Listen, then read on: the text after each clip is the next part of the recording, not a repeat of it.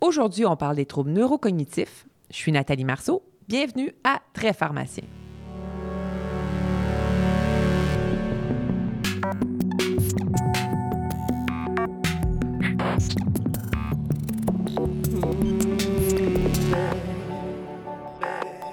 Bonjour à vous.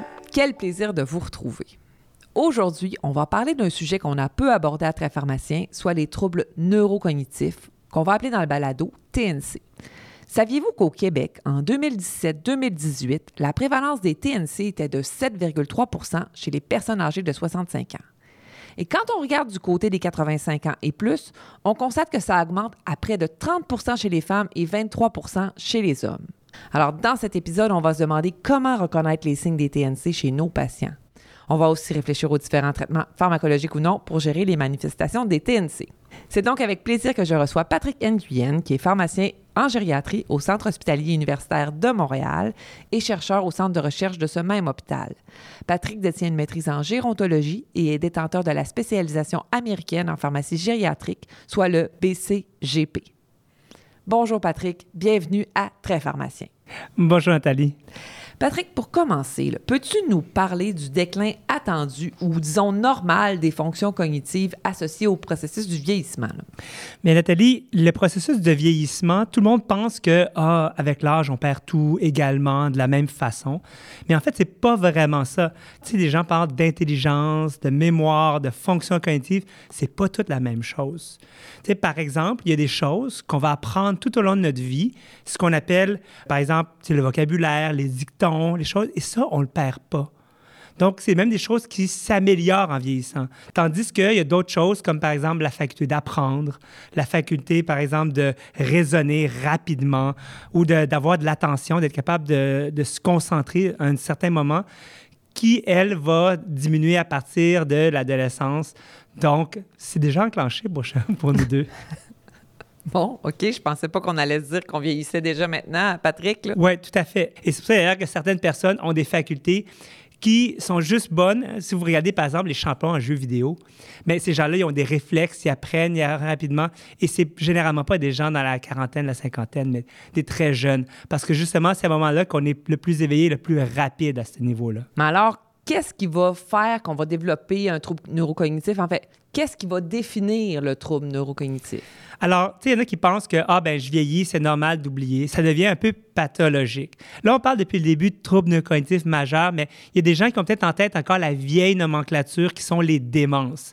Les démences ont un peu été tous mis ensemble dans la catégorie par le DSM-5 des troubles neurocognitifs majeurs.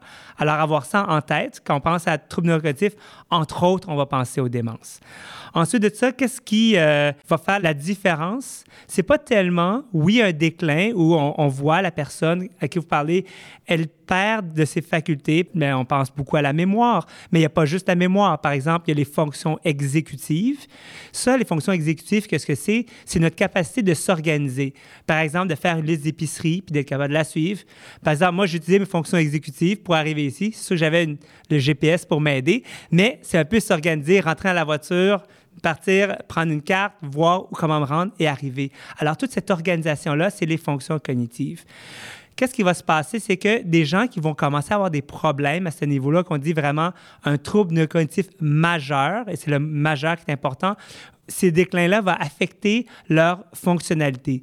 C'est-à-dire que c'est des gens qui vont tout d'un coup vouloir aller chez le médecin, ils vont se perdre ou euh, c'est des gens, par exemple, qui vont aller chez l'épicerie puis vont oublier la moitié des choses. Donc, oui, il y a des déclins au niveau de la mémoire, mais les déclins peuvent être ailleurs aussi. Et quand ça affecte la façon dont on fonctionne, dans la vie, c'est là que ça devient vraiment un problème. Fait que j'imagine que c'est comme ça qu'on va différencier le trouble neurocognitif du processus normal du vieillissement. Donc, ça affecte la façon dont on agit ou la façon dont on fait nos activités quotidiennes. Oui, quand on voit qu'on a besoin d'aide, justement, pour certaines activités qu'on appelle activités de la vie domestique, ce qui est vraiment affecté avant, parce que c'est des tâches plus complexes, comme euh, faire la cuisine, comme j'ai dit tantôt, euh, conduire. Donc, tout ça, ça va être affecté avant. Et quand on commence à avoir des problématiques à ce niveau, C'est vraiment là qu'on va commencer à diagnostiquer. Évidemment, il y a des choses qu'il va falloir exclure avant, hein, parce qu'on n'a pas comme une photo qui arrive dans le cerveau, puis on dit, hop, maintenant, tu es rendu à avoir des problèmes cognitifs. C'est pas ça. Donc, il faut exclure, par exemple, le délirium. Il faut exclure d'autres maladies qui peuvent donner ou des problèmes de santé, comme par exemple l'hypothyroïdie. Si notre TSH est très bas, ça peut donner des symptômes qui ressemblent à des troubles cognitifs, des déficits en B12, etc., certaines maladies infectieuses, euh, le VIH, par exemple, le Creutzfeldt-Jacobs. Donc, vraiment d'autres maladies qui peuvent aussi donner des symptômes similaires. Mais j'aimerais bien ça connaître ta vision du rôle du pharmacien en lien avec les patients qui souffrent de troubles neurocognitifs. On, peut penser des fois que ah ouais, le diagnostic des troubles neurocognitifs, c'est le médecin qui fait ça. C'est pas si important que ça pour nous. Nous, on traite, on diagnostique pas. C'est vrai. Cependant, je pense que c'est très important pour nous quand même de dépister ce genre de problème-là. Sans arriver au diagnostic, c'est pas à nous de le faire. Pour quelle raison? C'est que vous pouvez avoir la plus belle intervention du monde. juste là, j'ai vraiment fait un, un coup de circuit là, au niveau pharmaceutique. Puis là, tu l'expliques au patient. Le patient dit mm Ouais, c'est beau. Il répète tout ce qu'il a dit. Après ça, il retourne chez lui. Il a complètement tout oublié. Et notre belle intervention, c'est zéro.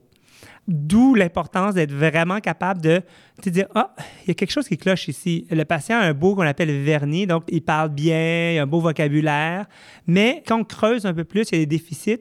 Et c'est là qu'on doit dire Oh, je dois mettre peut-être certaines interventions, je dois peut-être mettre un petit filet avec quelqu'un de la famille ou le conjoint, la conjointe, pour être sûr que l'intervention que je veux faire elle va être efficace. Donc, c'est vraiment ces endroits-là qu'on doit mettre de l'intérêt. Et je pense que le rôle du pharmacien est là aussi parce que ça a un impact direct sur comment on est efficace dans nos interventions. Hmm, c'est intéressant, ça. Maintenant, Patrick, j'aimerais t'inviter à réviser un petit peu les traitements parce que tu l'as dit, c'est ça qu'on aime, nous, les médicaments. Mais en même temps, peux-tu nous faire juste une petite révision pour les pharmaciens qui écoutent? C'est quoi la place des médicaments dans, ben, disons, dans le traitement de la maladie d'Alzheimer pour devoir se limiter dans le contexte du temps du balado? Bien, c'est sûr que c'est des médicaments actuellement. Il n'y a eu aucun nouveau médicament qui été approuvé jusqu'à tout récemment depuis 2003. Donc, tu sais, notre pharmacothérapie est quand même assez connue. On sait que nos médicaments sont efficace, mais de façon, disons, léger. Ce pas des grands effets qu'on va avoir. Euh, nos principaux agents, évidemment, c'est les inhibiteurs de l'acetylcholestérase. Hein, on, parle de népésil, rivastigmine, puis galantamine.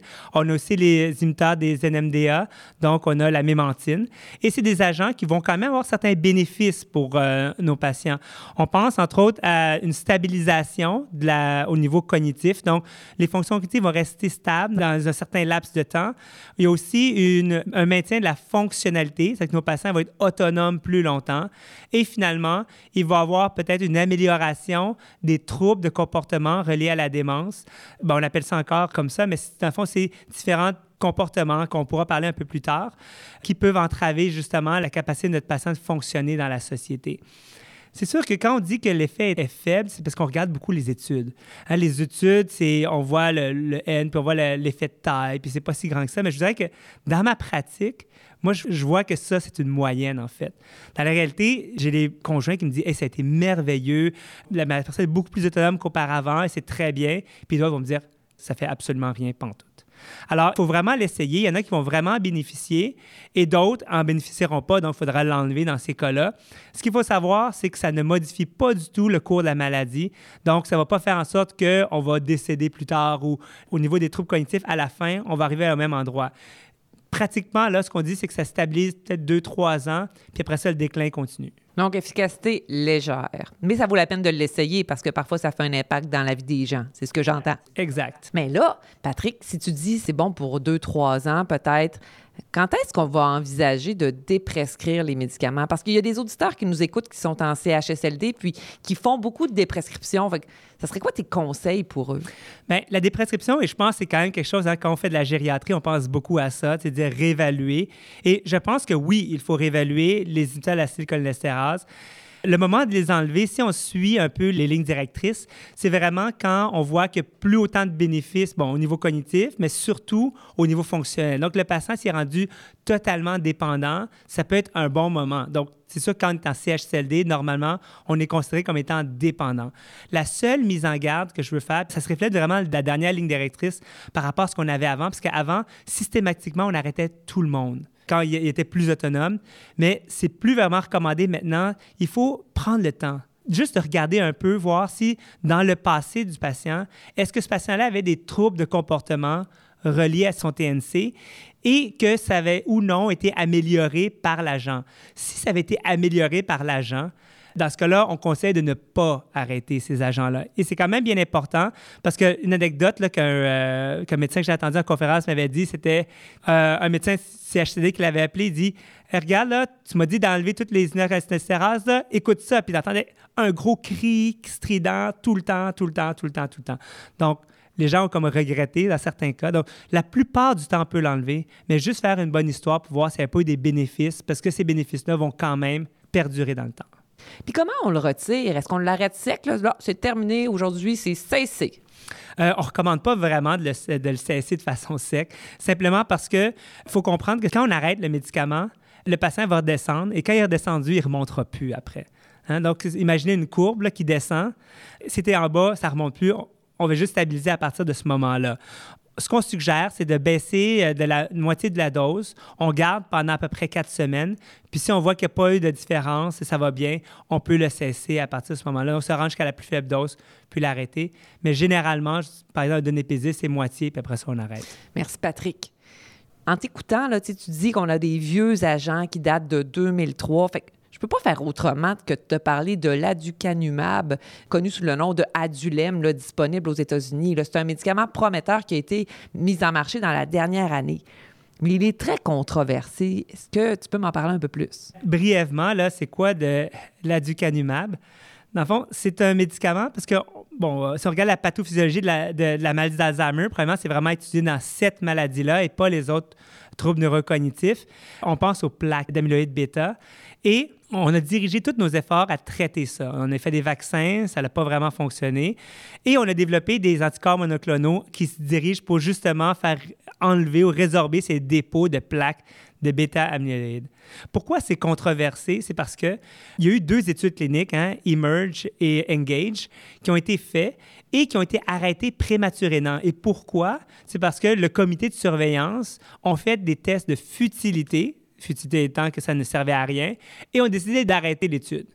Quelques années plus tard, ils ont décidé quand même de soumettre le produit et un peu coup de théâtre, la FDA, dans le fond, l'Agence de régulation des États-Unis, a approuvé cet agent-là.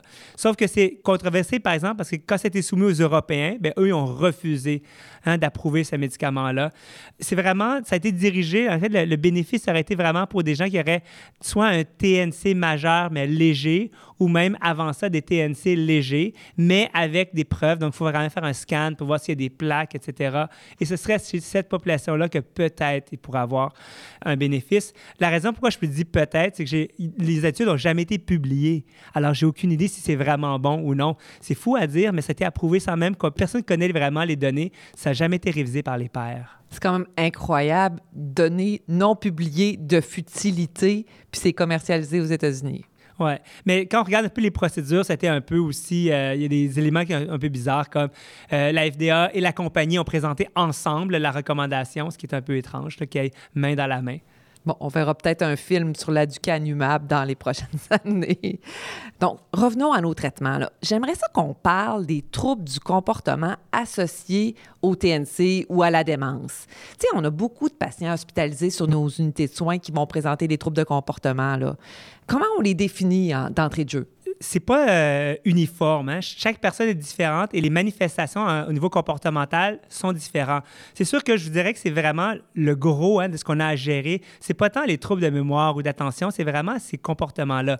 Par exemple, on pense à de l'agressivité, de l'agitation. Il y en a qui vont avoir des hallucinations, ils vont avoir des troubles délirants ou un peu des troubles paranoïdes. Ils vont penser qu'on les vole, qu'on les surveille. Et euh, il y en a d'autres, par contre, qui vont se renfermer sur eux-mêmes, qui vont être plus apathiques, par exemple. Il va y avoir de l'anxiété, de la dépression, de l'errance. J'en ai nommé énormément, mais la liste est encore longue. Donc, c'est vraiment toutes sortes de comportements. Et il ne faut pas faire l'erreur de dire, je mets tout ça dans un paquet, je le traite avec un antipsychotique et c'est fini. Puis je suis certaine que les auditeurs qui t'écoutent, là, ils ont des idées en tête, tous les pharmaciens qui ont travaillé sur une unité de soins. C'est partout ces troubles de comportement liés à la démence. Là. Mais c'est pas juste en gériatrie. Euh, puis en plus, c'est souvent dans les mais où il y a des personnes âgées, il y en a partout, en cardiologie, en pneumologie, en médecine interne et en néphrologie, il y en a partout. Et ces gens-là vont pas se limiter à avoir des troubles de comportement dans nos unités, nos UCDG. C'est sûr qu'il faut être conscient de ça. Le pharmacien a vraiment un rôle important parce que nos médicaments, c'est sûr que c'est pas l'ensemble, c'est vraiment une approche multidisciplinaire mais l'approche multidisciplinaire comprend des médicaments et notre rôle est vraiment là. Donc, on devrait vraiment chercher à traiter chacun des problèmes et aller apporter des solutions à ces problèmes-là au niveau médicamenteux, mais comme je vous dis, avec aussi une approche globale. Et je veux quand même mettre l'emphase là-dessus, parce que des fois, on pense, ah oui, on met un médicament et c'est fini, mais non, il faut vraiment avoir une approche globale. Je ne sais pas si tu veux que je parle un peu au niveau des non pharmacologiques, par exemple. Vas-y. Mais je pense que ce qu'on doit comprendre au niveau non pharmacologique, c'est comment fonctionne euh, la personne, d'accord? C'est une personne qui a perdu ses capacités, qui a perdu sa mémoire, et donc qui, dans le fond, se sent tout d'un coup étranger à où est-ce qu'il est. Par exemple, si on prend des personnes qui se reconnaissent plus, hein, leur maison, c'est plus leur maison et tout ça. L'environnement, ils ne le reconnaissent plus. J'avais une anecdote, par exemple, d'un patient errant qui, euh, qui avait réussi, était, il était avec nous au CHUM, puis il avait réussi à partir. C'est un monsieur haïtien. Dans le fond, lui, dans sa tête, il habite pas là, il habite en Haïti. Il a cherché à retourner en Haïti. Il a réussi à partir du CHUM. On l'a retrouvé à Laval.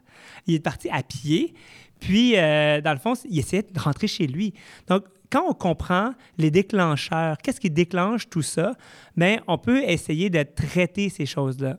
Par exemple, quand on regarde nos non pharmacologiques, il faut essayer d'éviter de corriger, de confronter nos personnes.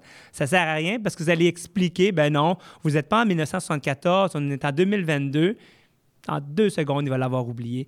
Alors, ce qui est mieux, c'est par exemple d'utiliser de la diversion, dire Ah, mais regardez, à vous la belle vue qu'on a là? Ah, regarde, on va regarder qu'est-ce qu'il a mangé aujourd'hui. Puis la personne, tout d'un coup, à, part d'une autre tangente, puis là, elle est plus fâchée parce que peut-être qu'elle ne retrouve plus ses souliers.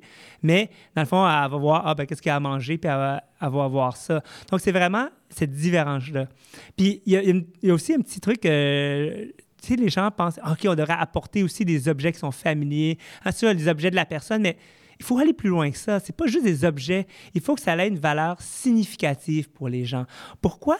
C'est parce que en fait, il y a une célèbre, euh, que les gens qui ont 40 ans et plus, euh, une animatrice des Démons du Midi qui s'appelait Suzanne Lapointe. Elle animait les, des Démons du Midi avec euh, Gilles Latulippe. La fois, elle avait la maladie d'Alzheimer et quand même très avancée. Ce que, que j'aimerais, c'est inviter tes auditeurs à écouter un petit extrait sonore, puis après ça, on reviendra après.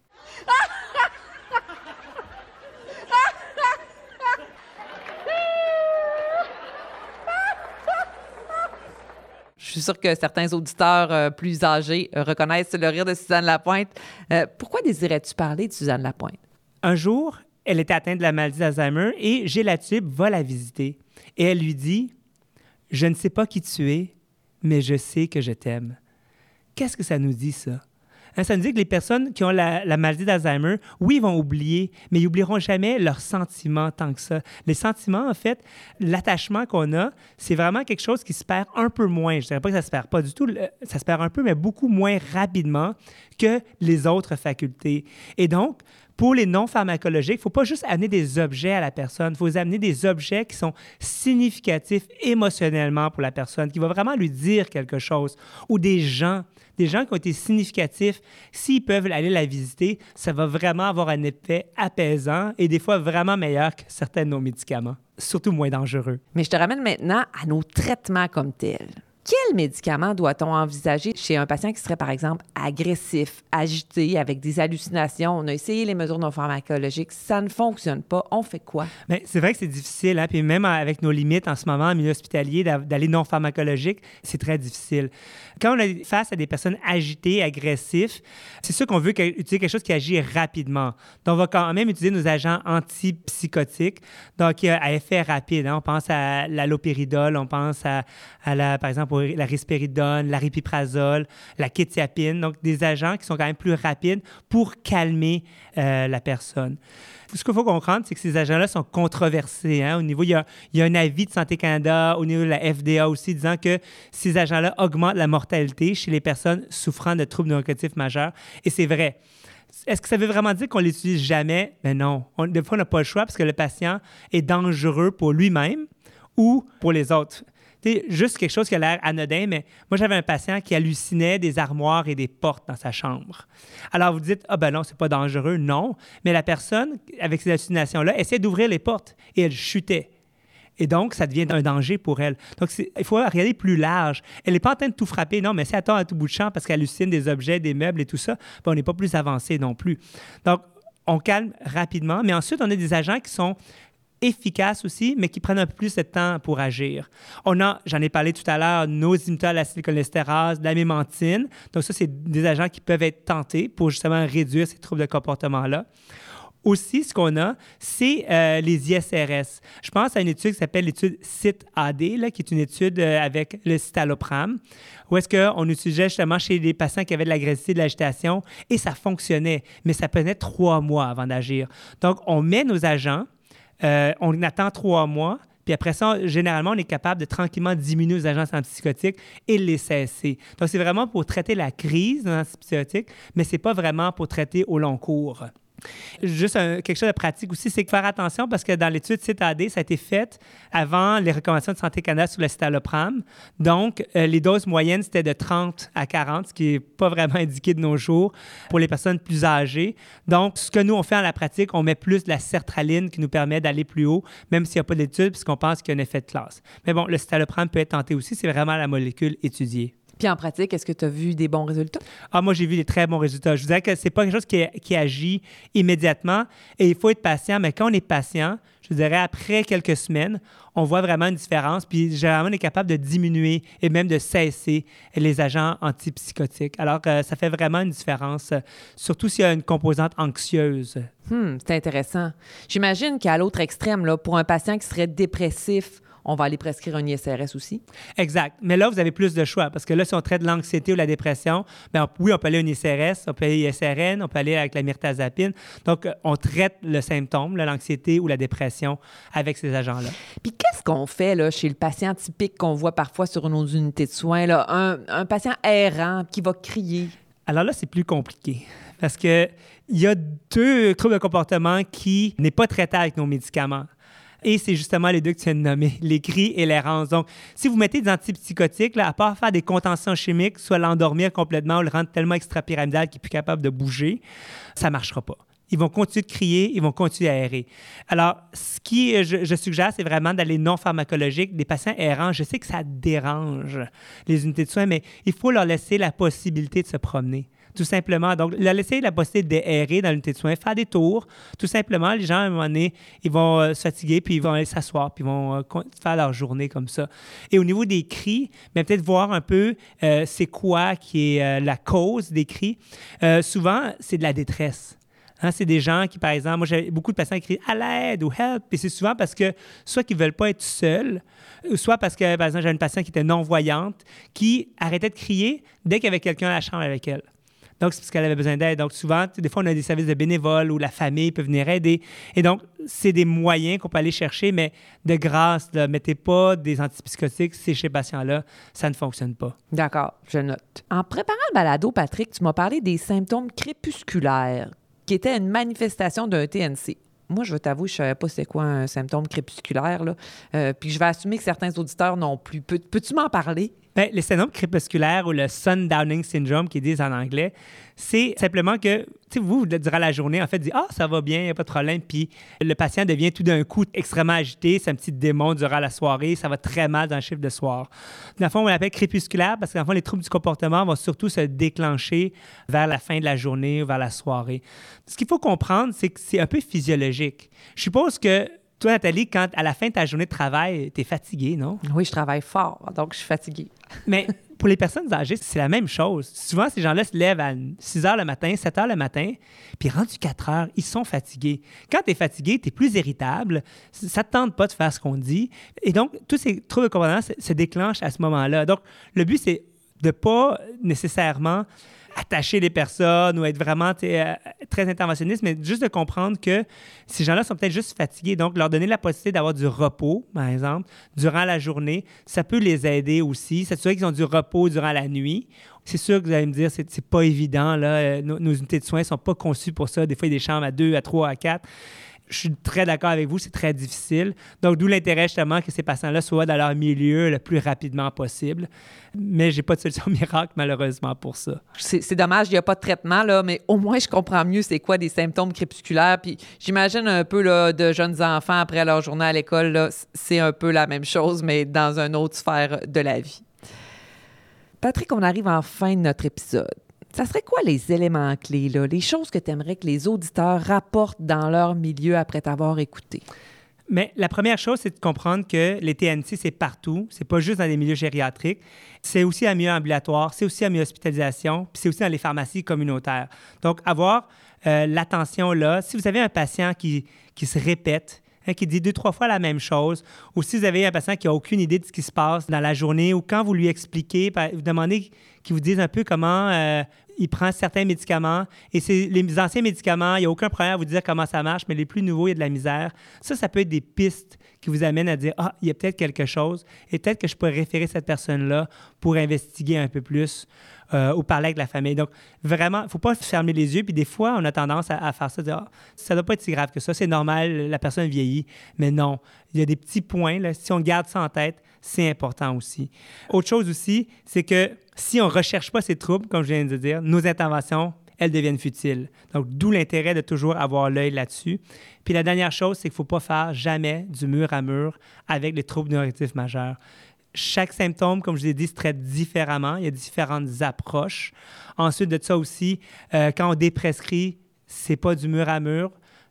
Ça dépend du patient, ça dépend comment il est. Connaissez votre patient, apprenez à le connaître, puis c'est comme ça que vous allez mieux le traiter. Merci, Patrick Nguyen, d'avoir accepté notre invitation. Je suis certaine que les auditeurs ont beaucoup apprécié. Bien, je te remercie beaucoup euh, de pouvoir partager ma passion pour les personnes âgées. Puis j'espère que si ça l'aide un peu à aider une personne qui a des troubles neurocognitifs, bien, ma mission est faite ici. Merci à nouveau, Patrick, pour ces informations éclairantes et très utiles, non seulement pour nos patients, mais également pour nos proches. Car avec les statistiques décrites en début d'épisode, on risque tous d'être confrontés éventuellement au TNC, que ce soit directement ou indirectement dans nos vies. Et je vous remercie également de vous être joints à nous aujourd'hui. Je vous donne rendez-vous au prochain épisode. À bientôt!